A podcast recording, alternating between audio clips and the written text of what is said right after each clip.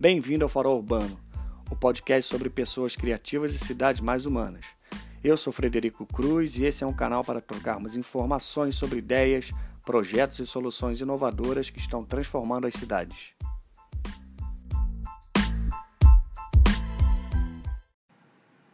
Olá pessoal, esse é o décimo episódio. Nele eu converso com a Laís Leão sobre cidades mais seguras para as mulheres. A Laís é uma jovem arquiteta e urbanista de Curitiba que foi selecionada no ano passado para apresentar o trabalho de graduação no evento mundial da ONU. É, o trabalho dela fala sobre esse assunto das cidades para as mulheres, sobre segurança, sensação de segurança e foi um papo bem legal. A gente fala também sobre a Incities, uma plataforma que ela lançou no início desse ano para unir as pessoas que estão trabalhando e querem trabalhar para tornar as cidades mais inclusivas. Então, ela explica como é que funciona, como é que as pessoas podem ajudar se inscrever nesse, nessa plataforma.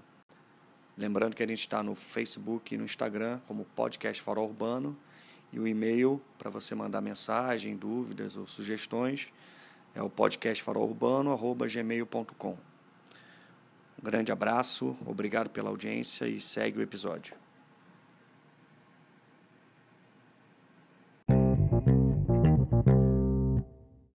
Então, iniciando mais um episódio do podcast Farol Urbano. Hoje eu estou com a Laís Leão. Obrigado pela sua presença. Seja bem-vinda ao podcast. Obrigada, eu, pelo convite. Estou é, muito feliz de estar aqui compartilhando com vocês um pouquinho. Legal. Aí, vamos começar com uma apresentação sua, um breve histórico, o que, que você está fazendo hoje em dia, como é que você foi parar na, na arquitetura. Tá, bom, eu sou formada arquiteto urbanista, confesso que não era alguma coisa que eu sempre quis desde muito criança, foi uma, uma construção aos pouquinhos. Quando eu tinha meus 16 anos, eu pensei que talvez a arquitetura pudesse ser alguma coisa interessante para mim. Eu entrei na faculdade e, bem honestamente, me desiludi um pouco com a arquitetura, é, mas acabei vendo no urbanismo uma coisa que eu me identificava muito. Então, desde o início da faculdade, eu estava sempre muito envolvida com as questões da cidade, as questões urbanas, e hum, de diferentes formas, né? Tanto na questão é, ambiental, quanto na questão de conflitos urbanos, construção urbana. E hum, ao final da faculdade, eu acabei me envolvendo com as questões de gênero voltadas para o urbanismo e criei então meu projeto de conclusão de curso, que era um pouco para entender as questões da relação de segurança das mulheres e homens com o espaço urbano e como que se, se havia uma diferença nessa, nessa percepção de segurança e como que nós nos relacionávamos com o espaço é, de formas diferentes por causa do nosso gênero, se isso acontecia de fato ou não.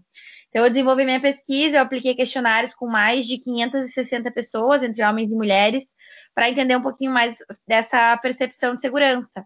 Uhum. E eu consegui algumas conclusões bem interessantes que realmente me levaram a corroborar a minha hipótese de que nós, mulheres, temos de fato mais medo de acessar o espaço urbano e que alguns fatores urbanísticos afetam esse medo e podem prejudicar ainda mais o nosso acesso à cidade. Logo depois de me formar, eu continuei trabalhando com urbanismo, urbanismo mais técnico mesmo, é, de planejamento urbano, planos diretores, planos de mobilidade, e ao mesmo tempo eu também fui voluntária da organização Teto aqui no Paraná por dois anos. Eu fui coordenadora de diagnóstico e avaliação do Teto aqui no Paraná por dois anos, então acabei me envolvendo muito com as comunidades periféricas, com as favelas, e me envolvendo muito também é, com essas mulheres que muitas vezes eram líderes comunitárias é, nesses espaços. Então, é, eu parti de, um, de, um, de, uma pesquisa acadêmica, e querendo ou não, ainda ela era muito pouco diversa. Eu acabei coletando informação de mulheres muito parecidas comigo, porque eu tinha também pouco tempo e, e recursos ali naquele momento. Então, foram três meses de, de trabalho, 15 dias só de coleta de informação, então foi uma coisa muito rápida e eu acabei tendo essas limitações. Então, e daí, em paralelo, eu acabei conhecendo essas mulheres que tinham vivências muito diferentes das minhas e foram moldando um pouco o meu entendimento do que é ser mulher no espaço urbano, né? Que é, meio que uma coisa mais interseccional, que não é imaginar que todas nós mulheres somos iguais e temos as mesmas, mesmas vivências, e só porque somos mulheres vivemos a mesma coisa. Nós vivemos de forma diferente, mas confluímos no medo de usar a cidade.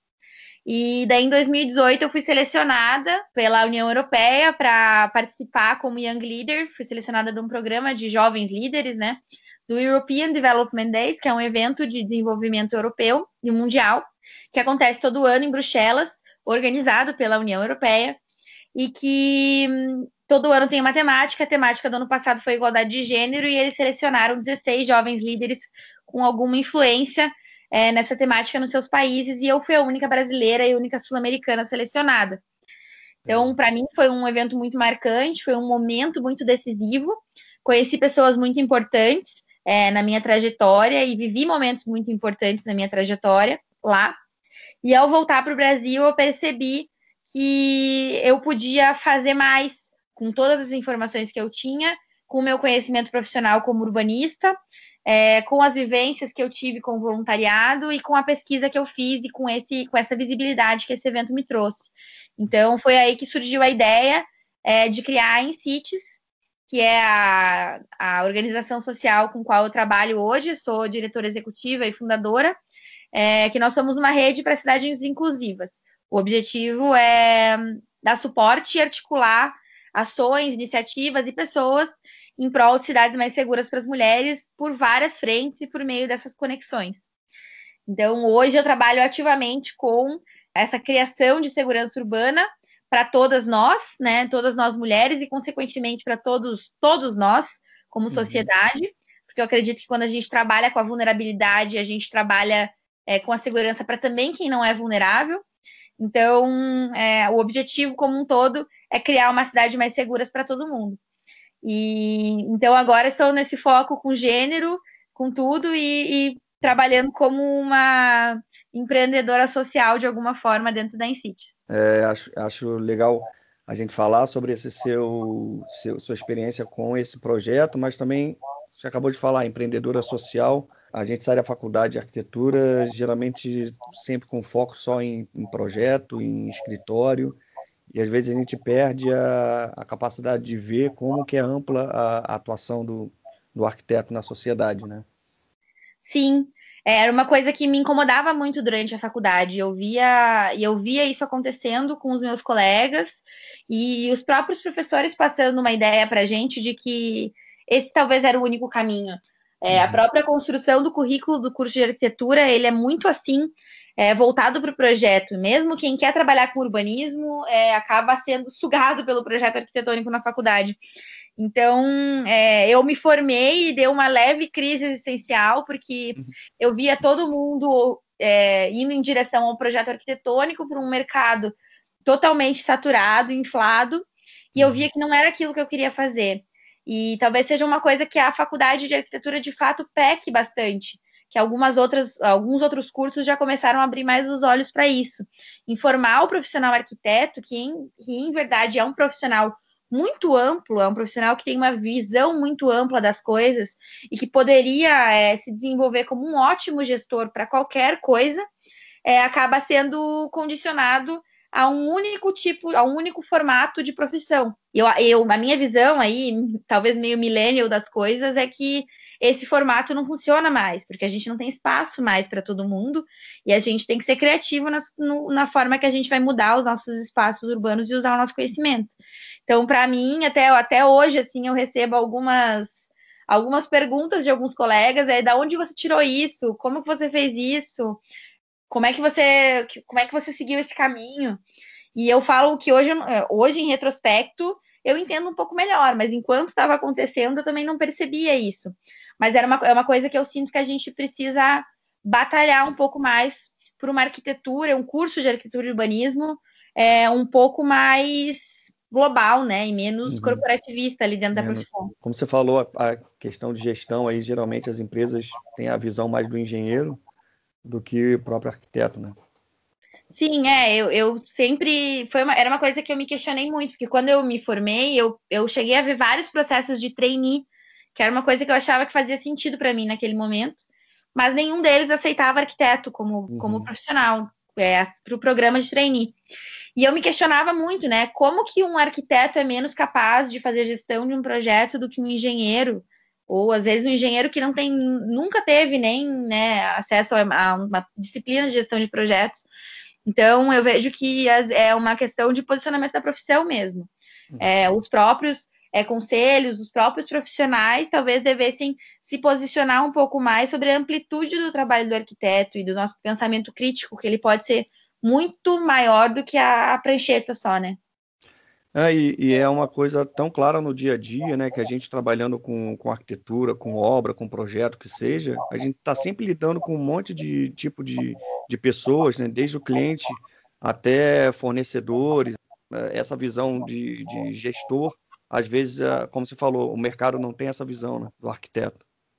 É, e, e, não é do arquiteto, e eu vejo isso muito, muito claro, né? O arquiteto ele acaba ficando ali num, num, num contexto talvez da obra, né? Do, do da construção civil, mas para mim isso é ainda mais claro quando você abre a porta do urbanista, né? Do planejador urbano. Sim. Porque para você entender uma cidade, eu acho muito difícil você achar algum organismo que seja mais complexo que uma cidade. Para uhum. se é um profissional formado para entender isso, é, e para fazer a gestão disso, por que não a gestão de outras coisas, né? Então, acho que talvez seja um campo que a nossa profissão precisa explorar mais. É, o próprio planejamento urbano, é, que ainda é negligenciado dentro da profissão, eu vejo, é, da profissão arquiteto e urbanista como um todo, mas também essas outras vertentes, né? A, a vertente empreendedora, a vertente empreendedora social, a vertente gestora, então, é, eu acho que a gente tem muito campo para a nossa profissão, a gente só precisa abrir um pouco mais os olhos. É, a gente começando aqui então no, no assunto, é, eu queria que você explicasse para a gente o que, que, é então desigualdade de gênero nas cidades e por que que isso existe. Bom, uma coisa que eu sempre comento com as pessoas é que a nossa construção urbana ela está diretamente atrelada é, à nossa construção político-social. Então, é a forma que a gente constrói as nossas cidades e até a, nossa arquitetura mesmo. Ela é uma representação direta de como nós nos organizamos como sociedade. Se você vai para uma sociedade que tem uma priorização da tecnologia, você consequentemente vai ter cidades mais tecnológicas. Se você tem uma sociedade que prioriza a arte, é, os ramos artísticos, vai, você vai ter cidades mais rebuscadas. Aqui no Brasil, a gente tem uma sociedade que a gente prioriza a desigualdade. A desigualdade ela é pauta da construção político-social do nosso país, sempre foi. E, e isso acaba se refletindo nas nossas cidades também e na forma que a gente constrói é, os nossos espaços. Então, é, eu vejo como cerne do problema a subrepresentatividade política das mulheres, é, que acabou criando cidades que não são inclusivas para nós. Então, o fato, né, o fato amplo de termos, termos poucas mulheres tomando decisões historicamente, né, hoje o número tem aumentado aos poucos, mas ainda temos uma representatividade política pífia. Então, é, isso acaba influenciando diretamente na forma em que a gente monta as nossas cidades, né? Constrói os nossos espaços urbanos, porque a vivência feminina ela nunca foi considerada ao construir as cidades brasileiras sempre foram cidades é, planejadas e definidas e consideradas por homens. E, e acaba, e é inevitável que a visão é, seja, essa visão e essa ideologia acabe sendo refletida, porque você só vai construir alguma coisa, você, tudo que você faz, toda a sua produção, por mais bem intencionado que você seja, vai ser uma produção que reflete aquilo que você viveu. Então, no momento que a gente não tem uma vivência feminina mesmo, porque a gente vive a cidade, a gente está na sociedade de formas diferentes, é, a gente não vai ter uma, uma cidade que de fato é, inclua a mulher e inclua essa vivência feminina dentro dos seus espaços. E isso vai se refletindo nessa dinâmica do medo, né? O que, que a gente, como é que a gente cria as nossas ruas, o que, que a gente prioriza é, ao, ao definir uma calçada, ao definir uma iluminação pública, ao definir o posicionamento de, um, de, uma, de uma árvore, ao definir o material de uma calçada, isso não só em termos de gênero, né? Em termos uhum. de qualquer vulnerabilidade, em termos de alguma deficiência, em termos de idade mesmo, né? Você não vê uma, as cidades não são inclusivas para as crianças e para os idosos, por exemplo. Então, uhum qualquer pessoa que esteja subrepresentada nas esferas de decisão, ela vai ter um reflexo no seu uso urbano. E quando a gente vai estudar um pouco dessas dinâmicas de deslocamento e entender um pouquinho mais sobre como, como as pessoas se deslocam na cidade, a gente percebe hoje ainda que o deslocamento masculino ele é um deslocamento muito linear. Então ele vai de casa ao trabalho, do trabalho para casa. E acaba que esse pensamento é, construído a partir desse deslocamento, ele é um pensamento que prioriza um deslocamento rápido. Então, é, a gente entende que as vias rápidas, as vias de, de grande largura, é, com grande velocidade, elas são também um reflexo de um pensamento masculinizado de construção urbana. Então a gente acaba, e aí a gente tem alguns estudos, né, que quanto maior a velocidade ou maior o tamanho da a largura da via, mais insegura aquela via será, porque ela acaba inibindo a circulação do pedestre.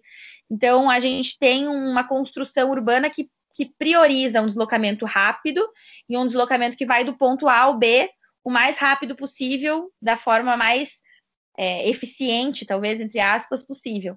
E quando a gente vê o deslocamento feminino, ele é um pouco diferente. Ele é um deslocamento em zigue-zague. A mulher sai da sua casa, vai para a padaria, deixa os filhos na escola, vai no mercado, vai na farmácia e aí então vai para o trabalho e na volta é este mesmo zigue-zague. Isso por uma questão social mesmo, é os papéis sociais que se incumbem ainda hoje a cada um dos gêneros. Uhum. E então a gente tem um, um, a, gente chega numa incongruência, né? Porque a gente tem homens definindo a cidade, tomando decisões pautados no seu estilo de vida mais linear, que pauta essa velocidade e essa eficiência do espaço urbano, enquanto quem está usando os pequenos trechos dos espaços urbanos são, em grande maioria, lógico, tem as suas exceções, mas em grande maioria, as mulheres, que acabam priorizando alguns deslocamentos a pé ou é, até de transporte público, em pequenos espaços, e que não se sentem segura, seguras em estar naqueles lugares, porque esses, esses pequenos deslocamentos nunca foram considerados. O que se considera é a eficiência do deslocamento longo. Então, isso vai, isso somado a outras questões, né, de medo de assédio, é, vazios urbanos pouco pensados, é, o uso extensivo de muros e de calçadas estreitas, é, isso vai inibindo a circulação do pedestre e, consequentemente, inibindo a circulação da mulher, que acaba não chegando e não acessando alguns espaços urbanos por medo de estar ali. Né? Você vai numa. Se você for para o interior de qualquer estado do Brasil e parar na praça central do interior, você nunca vai ver duas mulheres jogando xadrez mas você uhum. provavelmente vai ver dois velhinhos ali, homens, jogando xadrez tranquilos na praça. A construção urbana, ela não, não, não abraça a mulher, ela não, não garante que as mulheres se sintam bem em usufruir o seu espaço. Historicamente falando, a gente responsabilizou a casa, as mulheres e a cidade aos homens. Uhum. Então, a família, a mulher e a cidade, e o coletivo e o público ao homem. E isso está em várias coisinhas, né? Eu posso ir puxando vários fios aí é, para a gente entender um pouco mais, mas eu já vou entrar um pouco na, até na sociologia, mais do que no urbanismo. Mas o fato é que alguns fatores urbanos que a gente constrói ainda hoje, eles acabam gerando medo para todo mundo. Mas esse medo ele acaba sendo muito mais profundo e muito mais incapacitante para as mulheres, por causa das suas vivências e por não sentirem acolhidas ali. Então, nós temos, é, eu até né, brinco, né, que a, da importância da gente criar é, a rede mesmo, eu quis criar a Incitius como rede, porque uhum. eu senti que a gente precisava atuar em várias frentes e não só em uma, para a gente conseguir endereçar esse problema de fato. Porque ele é um problema muito complexo, que exige soluções muito complexas e, e soluções distintas.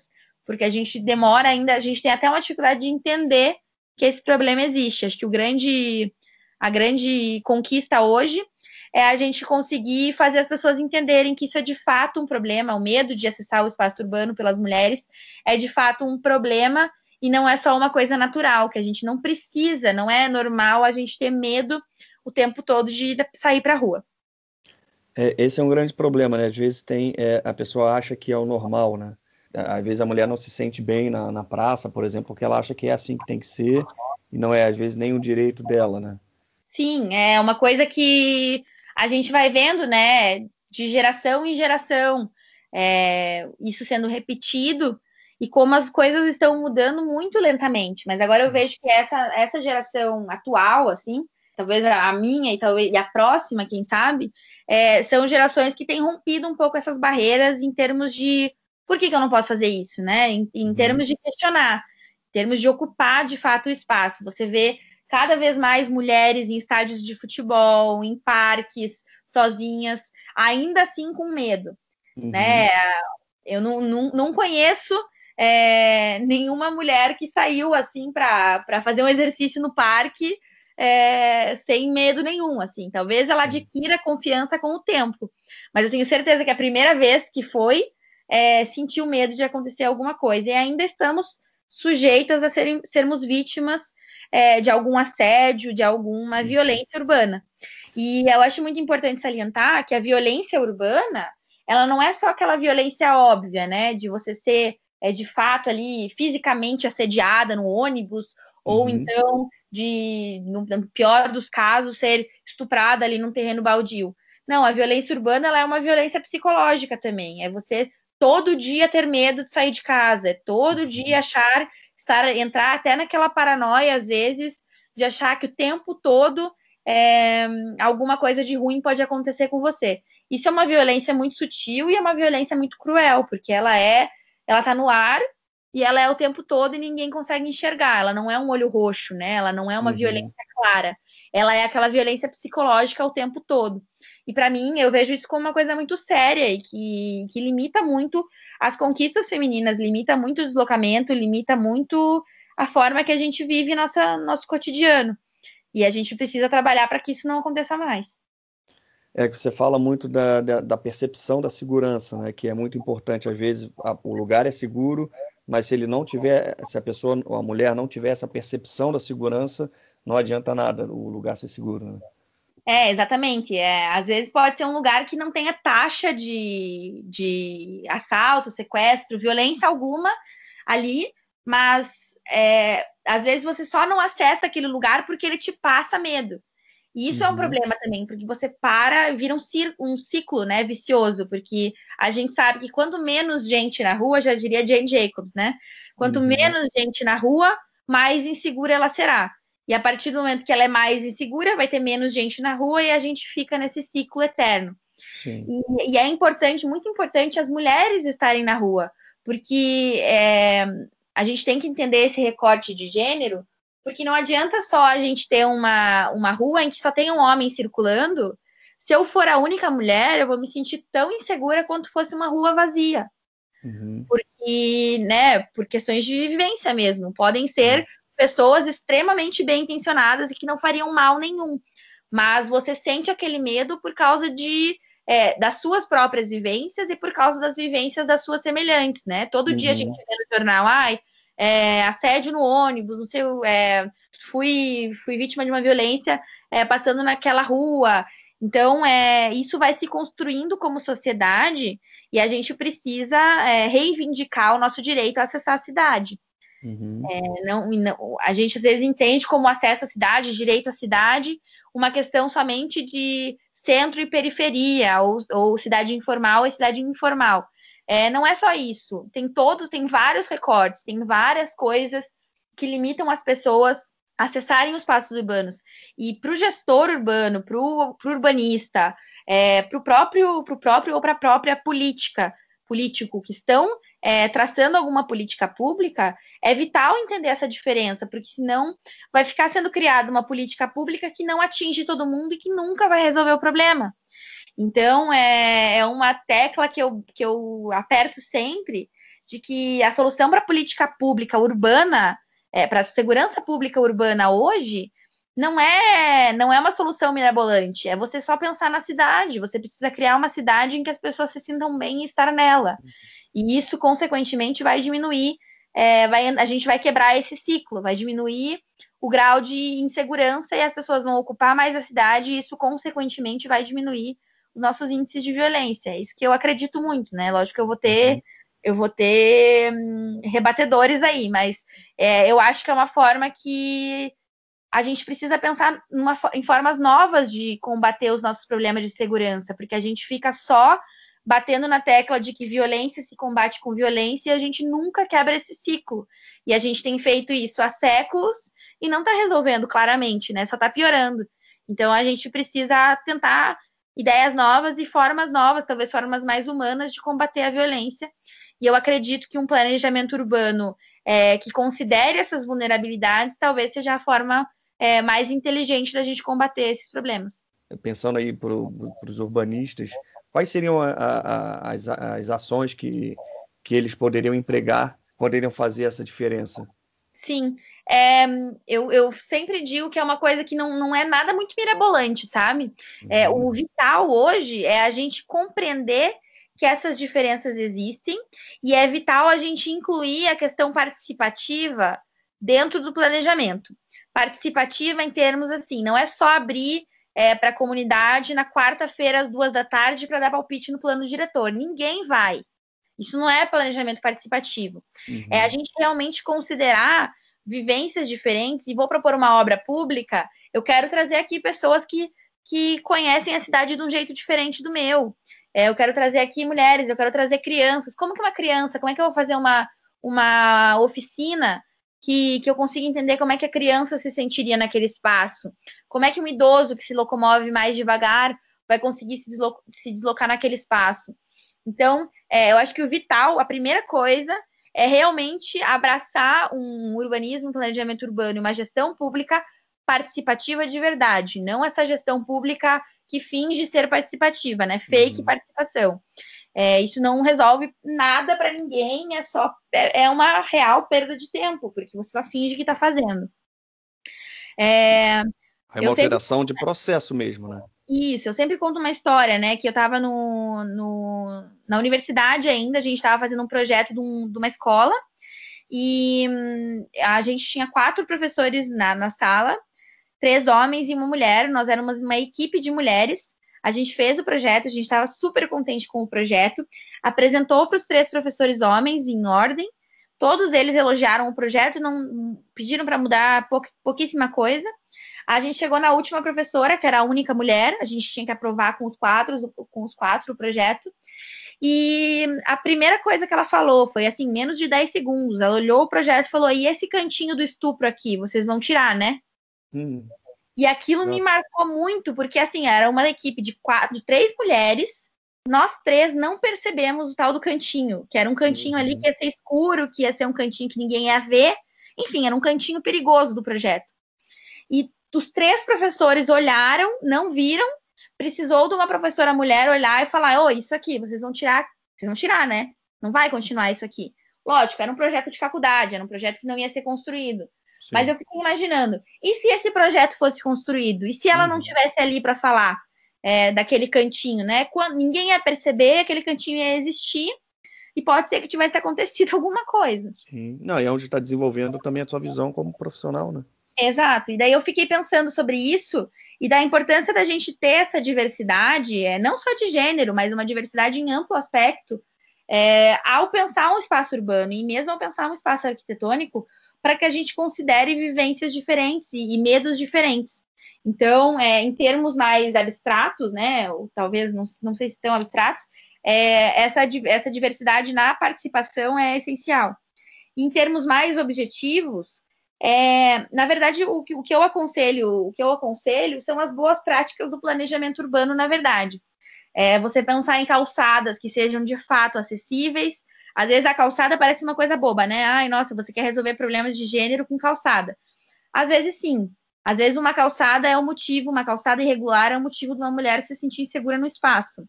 Porque a calçada ela é um jeito subjetivo de você olhar para o espaço e ver naquilo uma ajuda ou um obstáculo para que você consiga fugir em algum momento de dificuldade.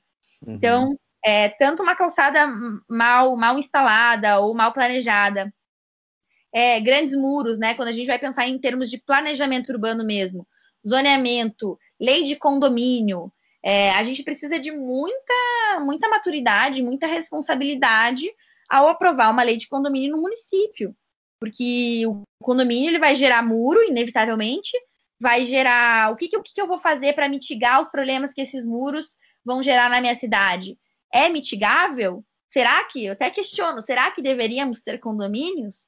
Eu fico refletindo muito sobre isso. A gente pode uhum. ter muros? Será que a gente pode ter muros tão altos? Será que a gente não deveria priorizar cercas? Até podemos entrar até no, na questão de cercamentos de parques, que eu vejo como um absurdo, porque você Sim. segrega. Só no Brasil existe. Hã? Só no Brasil existe isso. É, é um absurdo, é, não faz sentido nenhum, né? Você só segrega a cidade e, e, pior, e piora a segurança. Eu falo que os muros eles são um tiro pela culatra, né? A gente cria muros para se proteger, para se proteger não, né? Para proteger a nossa propriedade de alguma uhum. forma. E na verdade a gente só consegue um tiro pela culatra que, que gera mais insegurança urbana. E então, assim, vamos para a iluminação pública, o quanto que é vital a gente pensar na vegetação urbana, a altura das árvores, a densidade das árvores. Isso são todas boas, boas práticas de planejamento urbano que às vezes são desconsideradas ou às vezes elas são colocadas como menos prioritárias, porque não se entende que a, é, elas têm um impacto direto em recortes é, sociais. Então, às vezes, se você pensar num, conjunto como um todo, você pensar na iluminação pública, ela pode ser meio irrelevante.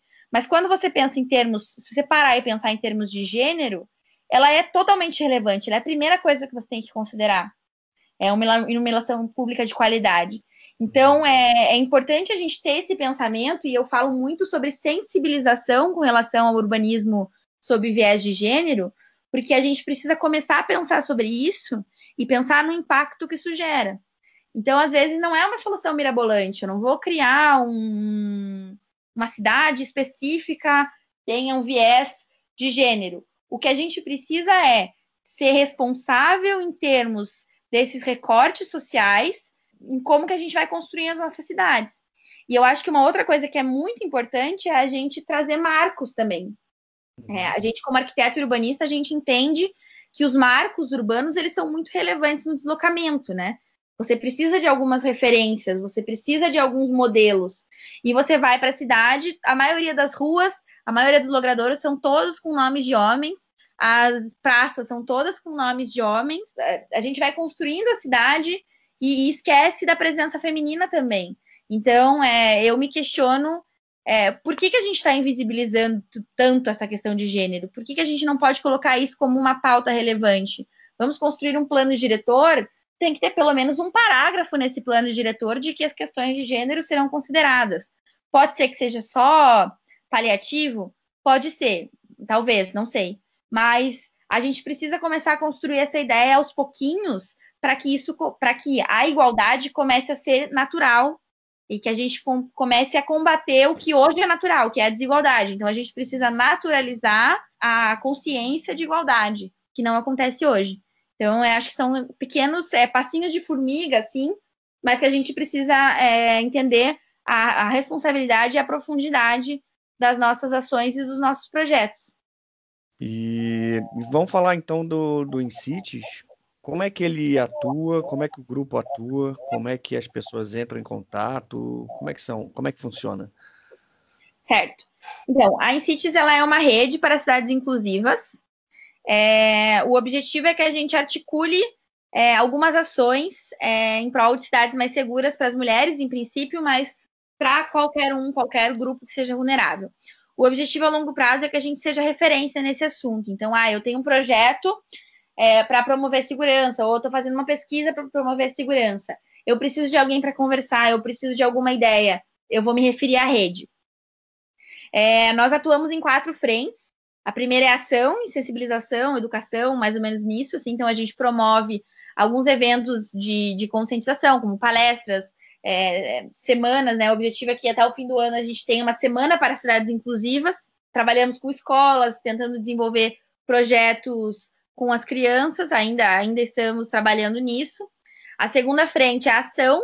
Então, o objetivo é conectar projetos e pessoas que estejam vinculadas com essa temática.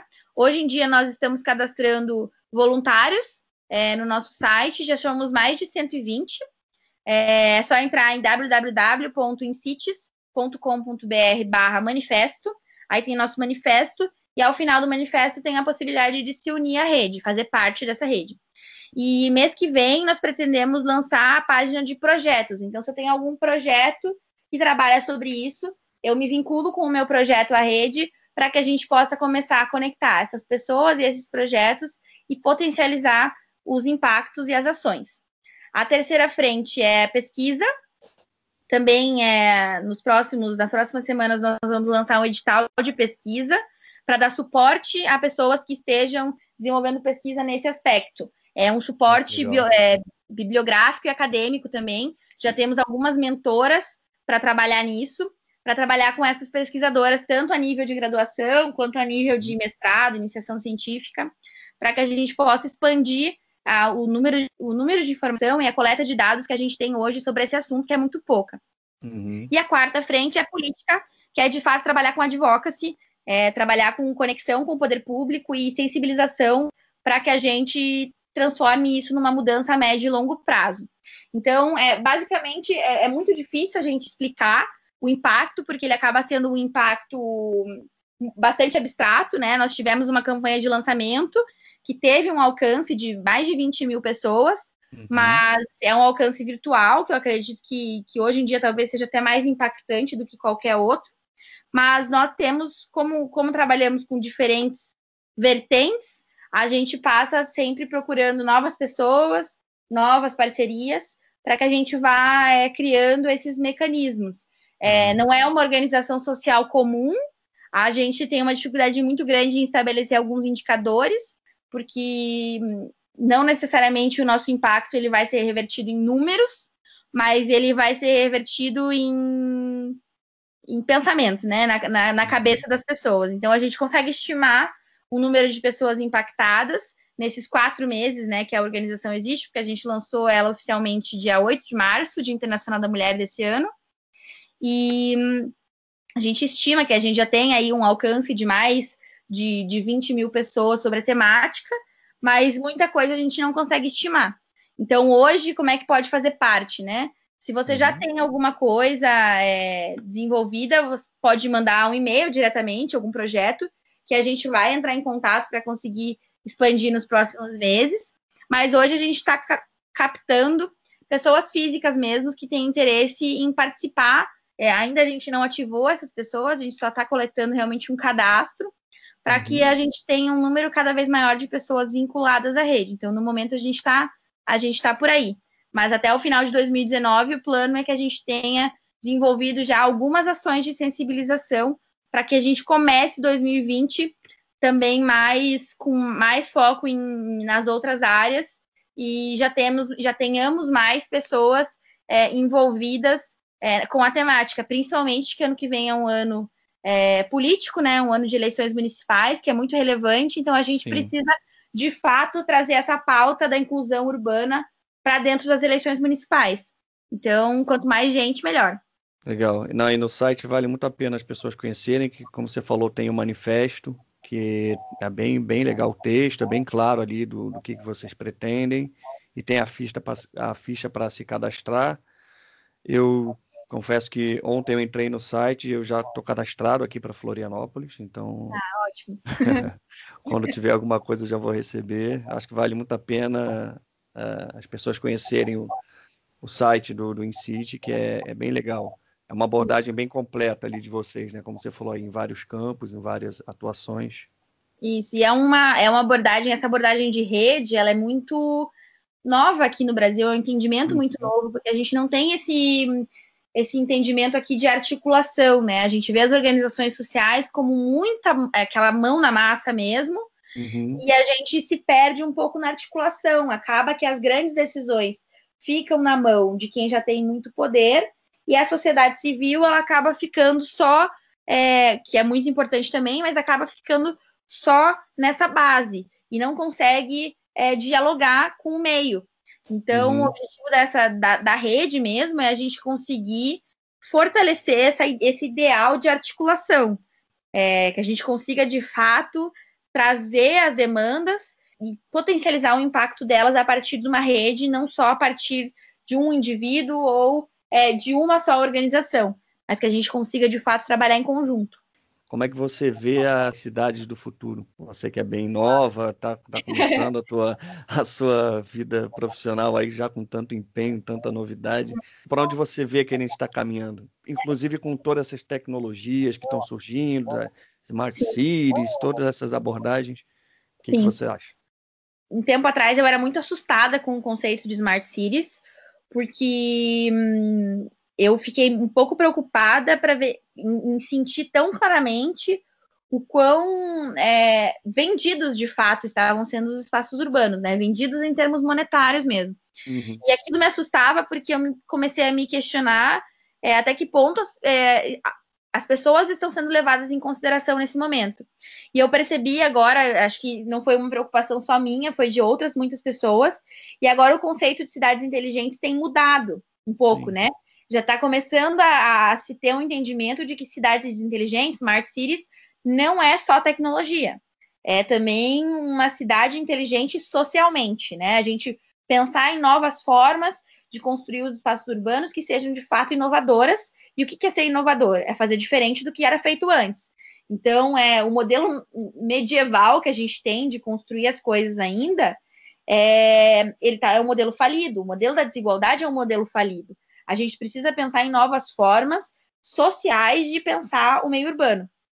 Então, assim, otimisticamente falando, é, eu tento ser meio otimista e achar que as coisas vão mudar. Talvez seja um, um pouco um pecado da minha geração e achar que, as coisas vão mudar muito rápido. Mas uhum. talvez seja um, um, pecado. Um pecado. Não tão honesto, capital. Assim, que a gente, a gente. Talvez a gente realmente consiga mudar as coisas rápido, né? Sendo otimista, talvez a gente nessa, nessa tentativa de mudar tudo rápido, às vezes, quem sabe a gente consiga. Com certeza então, as, as, mudanças são cada vez mais rápidas de cada geração que passa, né? É, então tudo, eu, desde, desde inovação, tecnologia, até da postura mesmo das pessoas. Sim, eu tendo a acreditar que a gente vai mudar cada vez mais rápido, né? O conceito de plano diretor de 10 anos vai começar a ficar totalmente obsoleto. Em 10 hum. anos a gente vai ter mudado tudo. Então, é. É porque essa coleta dos dados hoje em dia, um Big Data, tudo é, é tudo é, atualizado a cada minuto, né? Antigamente você tinha essas coletas a cada 10 anos, 5 né, anos, e hoje em dia essas coletas são, são diárias, né? É, os próprios censos é, de, a cada década estão muito obsoletos, né? É muito impossível você fazer um plano diretor em 2019 com dados de 2010. Então, e agora estão querendo desmontar ainda mais o censo, não estão querendo nem fazer o censo de 2020, né? Então, é, para quem trabalha com planejamento urbano, é extremamente preocupante, porque a gente precisa, a gente precisa de mais dado, a gente precisa de mais informação, a gente precisa de informação ainda mais frequente para a gente planejar de fato. E isso vai ser cada vez mais possível. Então, eu acho que em termos de desenvolvimento social e tecnológico, a gente tem a faca e o queijo na mão. Uhum. O que nos impede ainda é ainda um pensamento é, muito, na minha visão, muito conservador de visão urbana, de construção urbana. Porque ainda quem tem tinta na caneta são é, pessoas que têm esse, esse posicionamento quase nada progressista de ver novas, novas formas de, de construir a cidade, novas formas cada vez mais inclusivas. Então, acho que a gente chegou num ponto em que a gente está numa bifurcação é, muito perigosa. Assim. A gente pode ir para um lado que seja totalmente ainda mais desigual, que a gente use as nossas tecnologias para fazer cada vez mais besteira, né? Excluir as pessoas cada vez uhum. mais. Ou a gente pode usar isso para o bem, de fato, e ir para um lado que, em que a gente consiga cada vez agregar mais gente e tenha menos, menos exclusão urbana. Então, assim, eu como uma pessoa naturalmente otimista, eu acredito que a gente tem a faca e o queijo na mão para fazer a coisa direito. Então, eu espero que daqui 10 anos a gente não discuta as mesmas coisas e a gente já, já tenha caminhado a passos largos para encarar os nossos problemas urbanos com mais responsabilidade, porque hoje o que está sendo feito é fechar os olhos, né? O problema habitacional no Brasil é um problema que todo mundo fecha os olhos e ninguém faz nada para resolver. Então, por exemplo, né, o problema da mobilidade também, mas eu acho que ainda da mobilidade é, é um pouco mais, mais fácil.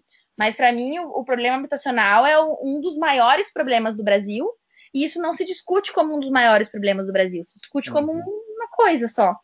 Então, é, eu, eu acredito que essas novas tecnologias e novas formas de pensar e novas pessoas, novas gerações, uma geração que demanda soluções mais rápidas, é, vão acabar pressionando é, quem tem a tinta na caneta hoje, ou a liberar o espaço, né, ou a, deixar que outras pessoas tomem decisão, ou que essas pessoas de fato mudem sua cabeça e abram e abram abram o coração e a cabeça uhum.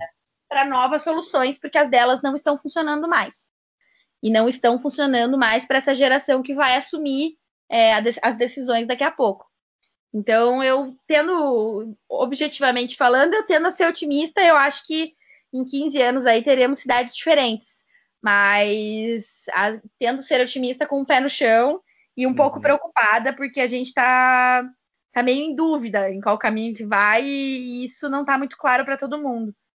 Então, é, está tá no momento aí de transição de toda uma indústria, né? É, se fala aí de indústria 4.0, todas essas tecnologias aí que estão se combinando e, como você falou, é, é olhar para frente, organizar e, e, fazer a coisa visando o bem coletivo e é, eu vejo que, que agora as gerações novas acabam a gente cresceu, né? Eu vejo a gente cresceu com mudanças muito frequentes. Então as gerações anteriores demoravam 30, 40 anos para ter alguma mudança prática nas suas, nos seus cotidianos. Para a gente, cada semana tem uma mudança. Uhum. Cada mês eu crio um hábito novo. Então, é, já passou, já está chegando num momento que a gente está num limite de, de aceitação de ficar sempre no mesmo, né? A gente precisa melhorar, a gente precisa evoluir, e eu acho que não vai ter muito como é, parar esse motor da evolução, né? As novas gerações vão querer, vão querer a novidade, vão querer para ontem, e, a gente, e, a, e, o espaço vai ter que ser criado para isso. É, e eu vejo muito a tecnologia como tendo esse papel de descentralizar as coisas, né, as decisões, traz muito para as pessoas a, a possibilidade de, de serem mais ativas, né? Sim, é o controle social das coisas, né? A, é. a tecnologia permite muito mais é, democracia na, na tomada de decisão e no controle de quem tem o poder, né? O poder ele começou a ser diluído. Uhum. Para quem tem o poder, isso é muito difícil, né? Porque você não você começa a perder o controle das coisas. Sim. E o coletivo começa a ter cada vez mais é, força, né? Força e, e, cada vez mais protagonismo nessa, nessa tomada de decisão. E isso é muito bom. Só espero que o coletivo seja consciente, né? Estamos trabalhando para isso, né? É. Legal, então a gente está finalizando aqui. Quero te agradecer pelo teu tempo, que eu sei que é difícil, a gente ficou um tempão para conseguir essa, marcar essa, essa nossa conversa. Te parabenizar pelo teu projeto, pela tua história, pela Incite, é, desejar aí, é, longa vida e sucesso.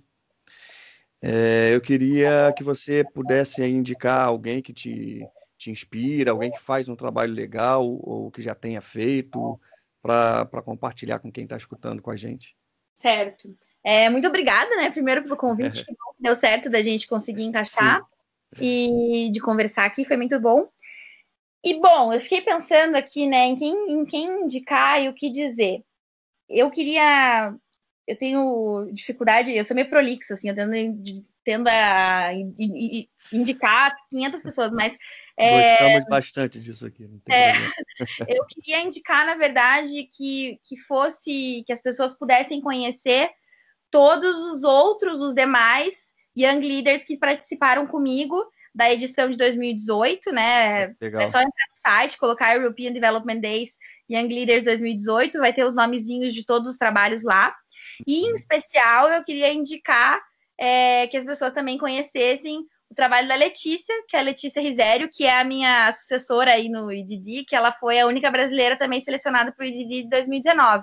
Oh, então, ela também trabalha com desigualdade, desigualdade urbana, com foco em mobilidade, também algumas questões de gênero, então a gente está aí trocando figurinha sempre. É, ela está querendo também dar uma mãozinha nas CITES, então convido vocês a, a darem uma stalkeada também na Letícia, que é sensacional e que tem que promete muita coisa, ela é lá de Minas, e uhum. eu acho que, que é uma geração como um todo, né? O meu, meu objetivo é, é falar que somos uma geração como um todo e que quer ver as mudanças e que estamos trabalhando no dia a dia para ver a mudança, né? Não só atrás da tela dos nossos computadores, também atrás da tela dos nossos computadores, uhum. mas também no, no dia a dia para fazer pesquisa, para buscar, para estar tá dentro da universidade, para estar tá dentro da rua, para estar tá nos espaços de decisão, estar tá nos espaços públicos, para que a gente de fato conquiste as mudanças que a gente quer ver. Então, eu, eu indico essas pessoas para também ter uma, uma faísquinha aí de, de esperança nessas novas gerações, nessas novas pessoas que estão trazendo, fazendo trabalhos tão legais mundo afora. E não só em termos de espaço, de, de espaço urbano, mas também em termos de em todos os termos, né? Tem gente trabalhando com meio ambiente, tem gente trabalhando com imigração, gente trabalhando com empreendedorismo. Então, é, é, a mensagem que eu deixo aqui é que os jovens estão trabalhando muito para que a gente mude o nosso contexto. Legal. Então, com essa mensagem, a gente finaliza aqui esse episódio, que é o décimo episódio do podcast Farol Urbano. Agradeço aí também quem acompanha a gente sempre, quem está escutando. Muito obrigado e até a próxima. Thank you